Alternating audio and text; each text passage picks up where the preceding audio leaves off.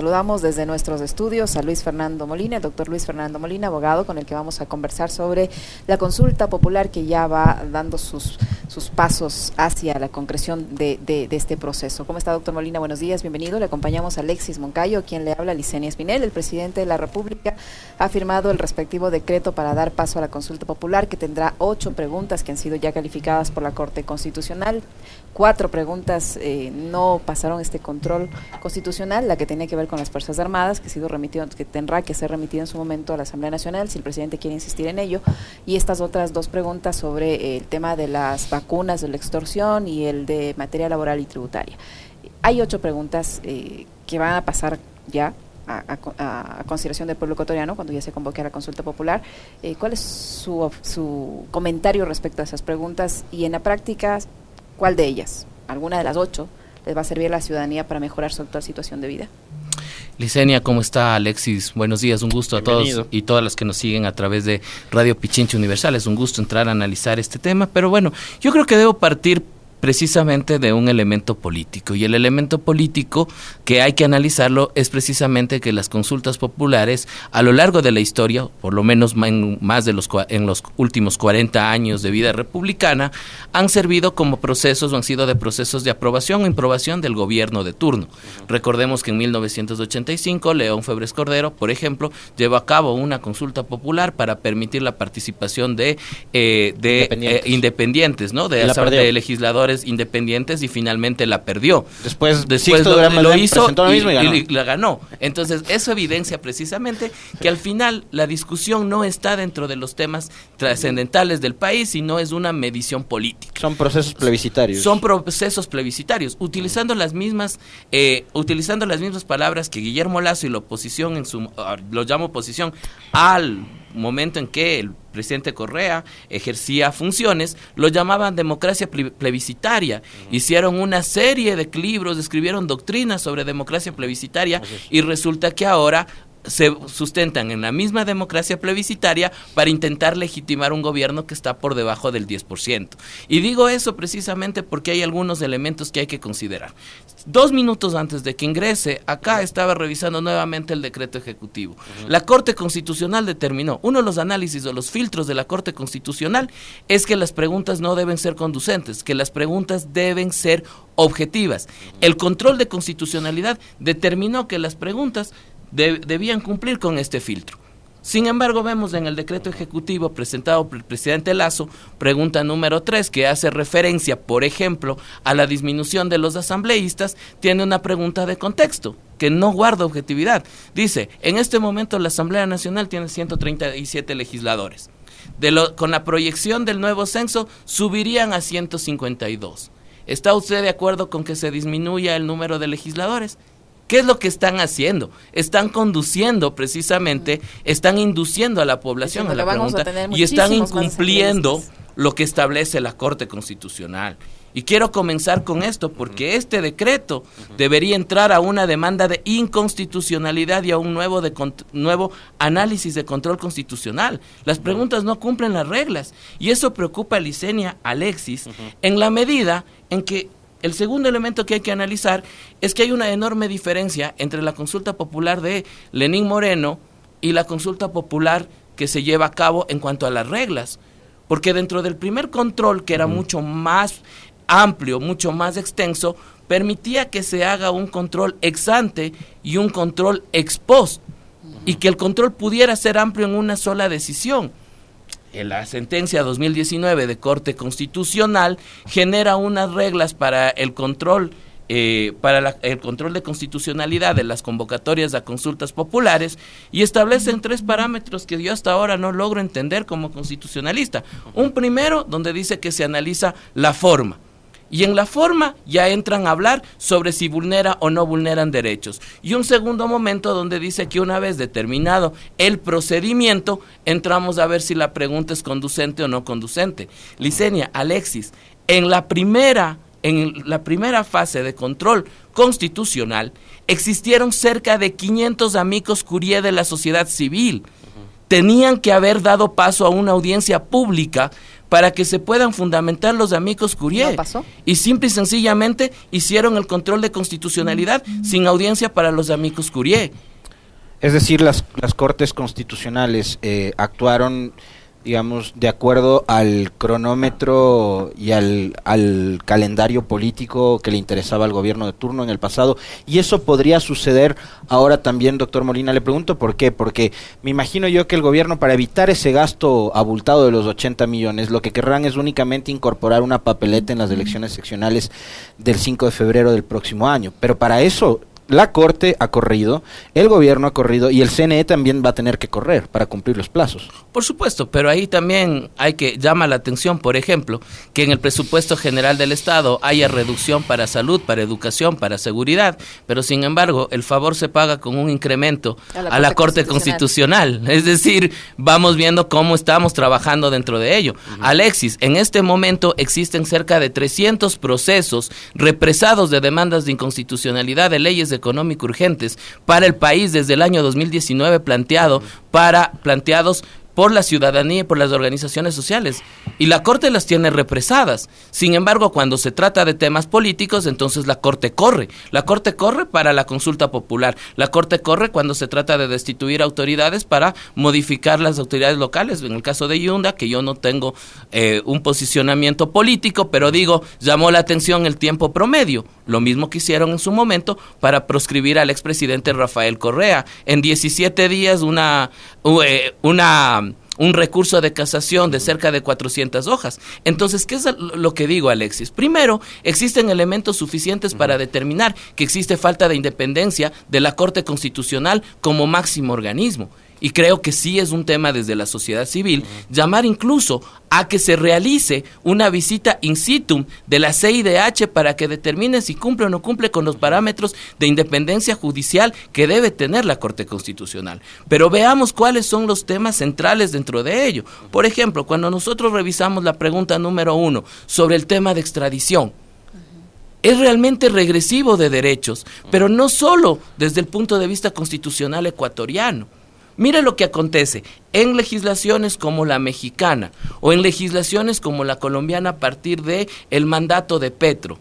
Se determinó en el caso de Colombia, inicio con este ejemplo, se determinó que a propósito de los procesos de extradición se dieron aproximadamente seis mil falsos positivos de líderes sociales que fueron extraditados acusados de narcotráfico a los Estados Unidos de Norteamérica. Y el problema del narcotráfico en Colombia no ha solucionado. Pero a ver, la extradición, doctor Molina, funciona cuando, por ejemplo, porque acá tienen, digamos, la idea de que todos se van a ir a Estados Unidos, Entonces, que va a venir a Estados Unidos a decir, a ver, quiero que me mandes a tal, a tal, a tal, a tal, ¿no?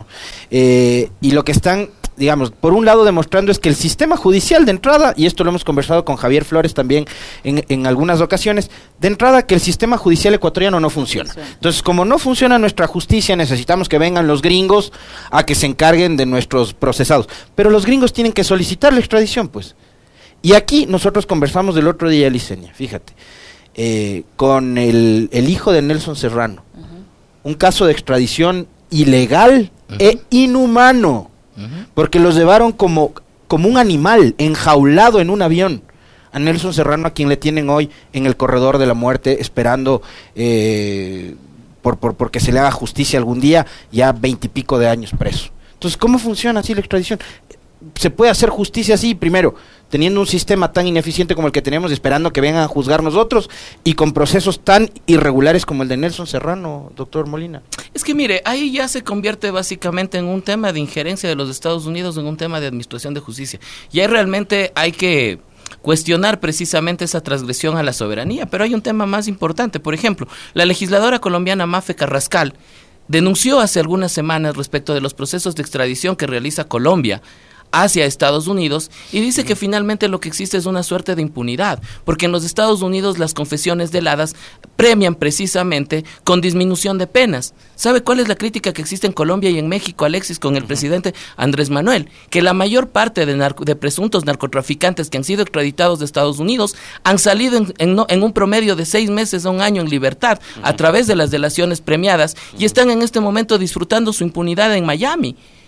Entonces, finalmente, este tema de la extradición sí llama la atención, no solo por el tema de ser regresivo de derechos, por los efectos de lo que significa, sino porque también estamos viendo que en otros temas esta lucha o esta guerra contra el narcotráfico, que ha sido la, y que es la política del presidente Guillermo Lazo, y estas extradiciones no han resuelto, sino que han profundizado en los temas y han profundizado las situaciones. Situaciones como las que ahora vivimos de inseguridad, con una guerra con el, el narcotráfico, generó en 1990 en Colombia la, la conformación de los grupos paramilitares, consolidó el narcoestado en los Estados Unidos mexicanos. Entonces, si no pensamos nosotros desde una perspectiva también de tutela de derechos, pero además de temas y de principios que son fundamentales, pensemos que las eh, hay un principio fundamental en materia penal y es el principio de territorialidad donde se comete el delito es donde se sanciona. El delito se comete en el Ecuador y se sanciona en un tercer país. Y dentro de las disposiciones se dice que vamos nosotros, eh, se dice aventuradamente, porque el papel aguanta todo, se dice vamos a denunciar todos los tratados internacionales de extradición. Si nosotros denunciamos esos tratados internacionales, estamos incumpliendo el Pacta Sunt Servanda, lo cual puede terminar en un bloqueo económico hacia el Ecuador. Eso no le dice el presidente Guillermo Lazo y eso no lo dicen las autoridades hacia dónde estamos caminando. ¿Por, qué, doctor? Porque finalmente existen tratados internacionales en materia de derechos humanos que se sujetan al convenio de Viena sobre principio de buena fe de los tratados. Mientras el mundo está avanzando hacia la, hacia la no extradición de connacionales, es decir, de ciudadanos ecuatorianos, que no se los extradite. Mientras la política exterior avanza, por ejemplo, a que si es que son sentenciados en el, en el exterior ciudadanos ecuatorianos o de cualquier nacionalidad, vayan a sus países a cumplir la pena estamos hablando en este momento de extraditarlos. O sea, estamos yéndonos en contra de la corriente global. En contra de la corriente global. Pero además no pensemos en el narcotraficante promedio, pensemos en el principio de presunción de inocencia. Pensemos, por ejemplo, en los pescadores que son detenidos en alta mar. Y muchas de las situaciones que tenemos en este momento en Estados Unidos datan de pescadores que han sido detenidos que finalmente no son los narcotraficantes, de, coloquialmente diríamos son las mulas vi que eh, en algún momento transportan. Pero mire, yo, le, yo, le cito un ejemplo. Yo, yo, yo, yo hice el seguimiento eh, de varios casos de pescadores que se endeudaron en, en sus embarcaciones en Manabí y que personal militar de la base de Manta eh, destruyó las embarcaciones fueron interceptados y destruyeron las embarcaciones acusándolos de narcotraficantes y eran pescadores. Era gente que se había endeudado por miles de dólares en la banca ecuatoriana para poder comprar su, su embarcación y dedicarse a la pesca. Eran interceptados por militares norteamericanos cuando la base estadounidense estaba acá y, y finalmente perdieron su plata, su inversión, su embarcación y, no tenían con qué seguir trabajando. No eran necesariamente narcotraficantes. Mire, Hace algunas semanas salió a través de redes sociales una denuncia respecto de pescadores que habían sido detenidos en los Estados Unidos presuntamente por narcotráfico. Habían sido detenidos, están en este momento encarcelados en, en Estados Unidos. ¿Sabe cuál es la realidad? Que sus familiares están pidiendo por favor que Cancillería realice los trámites para repatriarlos y para que sean juzgados aquí, porque resulta que uno de los señores está siendo violado cada día en las cárceles norteamericanas. Y sin embargo las autoridades, Cancillería no hace nada, y, pero estos son los casos y estos son los problemas del juzgamiento en Estados Unidos. Organizaciones de derechos humanos, en este caso puntual, y sus mismos compañeros de celda han solicitado que Cancillería pueda realizar los trámites, porque de lo contrario, este pescador que está siendo violado en una cárcel, finalmente está a punto de suicidarse. Entonces, esa es la realidad que existe en este momento respecto de una pregunta que lo quieren amparar en el tema de inseguridad. Y el otro tema que Y a hay mí me parece... Hay otras preguntas que de, de estas ocho que no estén respetando el pronunciamiento de la Corte Constitucional como- o que estén induciendo a la gente al voto. Sí, a mí me preocupa la pregunta número tres sobre reducción de sobre reducción de Asambleístas. asambleístas. Y me preocupa ahí la- el tema de la reducción no solo por la representatividad, sino porque creo que nos av- avisoramos o avanzamos hacia una corriente y lo voy a decir hacia una corriente neofascista de quienes quieren volver a un gobierno de élite precisamente a través de la reducción de a través de la reducción de, de legisladores. Esta no es una propuesta que surja del presidente Guillermo Lazo. Esta es una co- consulta que sale o que o que así- o que acoge la teoría de organizaciones De como Fernando Vox Y de Fernando Villavicencio. y- y de Vox a nivel geopolítico. Finalmente, el consenso, el grupo de Cusin que está anclado a esta idea de la iberósfera que firmaron ellos, están planteando el tema de la reducción para volverle elitista y censitario hacia el tema de la votación. Imagínense que uno de los logros que tuvo la Constitución es, por ejemplo, que en provincias como las de Pichincha no sean pues los, los diputados Todos de únicamente del norte de Quito y que pueda tener una representación el sector rural de las parroquias, los cantones de la provincia de Pichincha. Ahora ellos dicen que eso es una sobrerepresentación. Y aluden a dos elementos básicos que yo sí me llama la atención, lo he leído en la Corte Constitucional, lo repiten acá, la calidad de la democracia. A menos asambleístas, mayor calidad de la democracia y sostienen adicionalmente que la baja credibilidad de la democracia es lo que haría el, eh, es el sustento de la reducción. Si vamos a ese punto, un presidente que tiene el 10, menos del 10% de aceptación tiene baja calidad de democracia, tiene baja legitimidad y entonces vamos a una monarquía porque entonces la presidencia de la república no funcionó. Entonces, ¿qué está orquestado detrás de esto? Básicamente, un populismo plebiscitario, diría yo, que lo que hace, en, en última instancia, es tratar de poner en cuestionamiento preguntas a la ciudadanía que podrían o no ser apetecidas o utilizadas bajo el discurso de la inseguridad, bajo el discurso de la corrupción, de la, de la deslegitimación a las funciones del Estado, para lograr a partir de eso consolidar un segundo trujillato, diría yo, y consolidar un segundo proceso de desinstitucionalización del Estado para la supervivencia de la clase conservadora en el país, que es la que abarca Guillermo Lazo.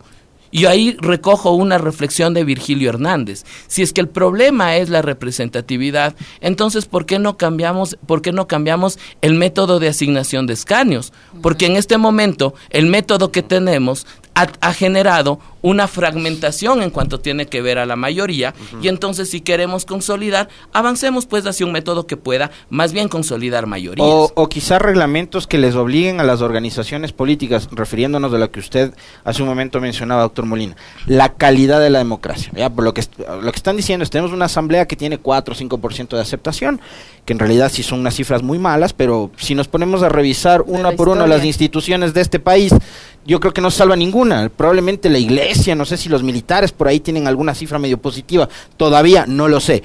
Pero todas las instituciones, justicia, fiscalía, asamblea, eh, ejecutivo, todas tienen, todas reprueban. O sea, aquí no salva ninguna. ¿Ya? Pero, digamos, no, no será necesario, aparte de lo que usted decía, eh, quizás revisar el método de asignación de escaños poner reglamentos para que las organizaciones políticas por lo menos formen a sus cuadros, porque, y esto es algo que yo suelo repetirlo recurrentemente en mi comentario, uno va a las urnas a elegir a los candidatos que las organizaciones políticas nos ponen en la papeleta, ¿no es cierto? Pero esa- esos candidatos tienen que cumplir requisitos mínimos. Ojo, yo no digo que, por ejemplo, se les exija título de tercer o cuarto nivel, porque eso que, que piden ellos, por ejemplo, hubiera impedido que su presidente, el señor Lazo, sea elegido presidente de la República. ¿Ya? Pero, pero por, lo men- por, por lo menos que los partidos y movimientos políticos eh, formen a sus cuadros, doctor Molina. Es que yo creo que volvemos al tema central. Y el tema central es la cultura política, Alexis y Correcto. Vicente. Y la cultura política se modifica a lo largo del tiempo, pero hay un tema fundamental. Mire, yo comentaba que una de las experiencias que yo he tenido precisamente en mi periplo por México, y, que es un tema netamente académico, digo, el problema del sistema de partidos políticos en el Ecuador es que ven a las organizaciones políticas a corto y a mediano plazo a la coyuntura electoral. Son maquinarias es decir, electorales. Es decir, no estamos viendo, no estamos viendo a las organizaciones políticas como procesos de formación política, que los cuadros van a través del tiempo. Enorme diferencia, por ejemplo, en México, cuando veo a compañeros, compañeras que tienen 30, 33 años, pero están militando en su organización política desde los 15, en lo más básico, digo, desde una militancia y desde un trabajo político.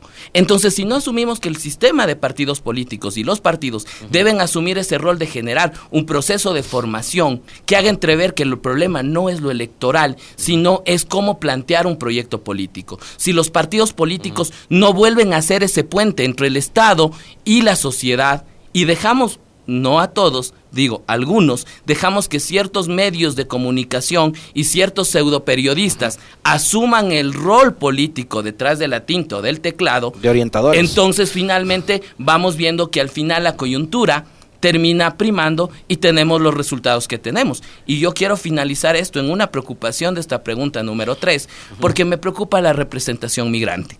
Me preocupa que la me preocupa la representación migrante porque la fórmula es cada 500 mil eh, ecuatorianos en el exterior. Solo en Estados Unidos, Cancillería no sabe cuántos ecuatorianos existen en el exterior. El INE no, no realiza un censo para saber cuántos ecuatorianos están en el exterior. La legisladora Mónica Palacios ha preguntado, ha consultado vez tras vez al INEC cuántos ecuatorianos son en el exterior. Nosotros tenemos idea de que son aproximadamente solo en Estados Unidos un millón doscientos mil. Cancillería, a ojo de buen cubero, dice que son cuatrocientos mil. El CNEC dice que son ciento treinta y dos mil.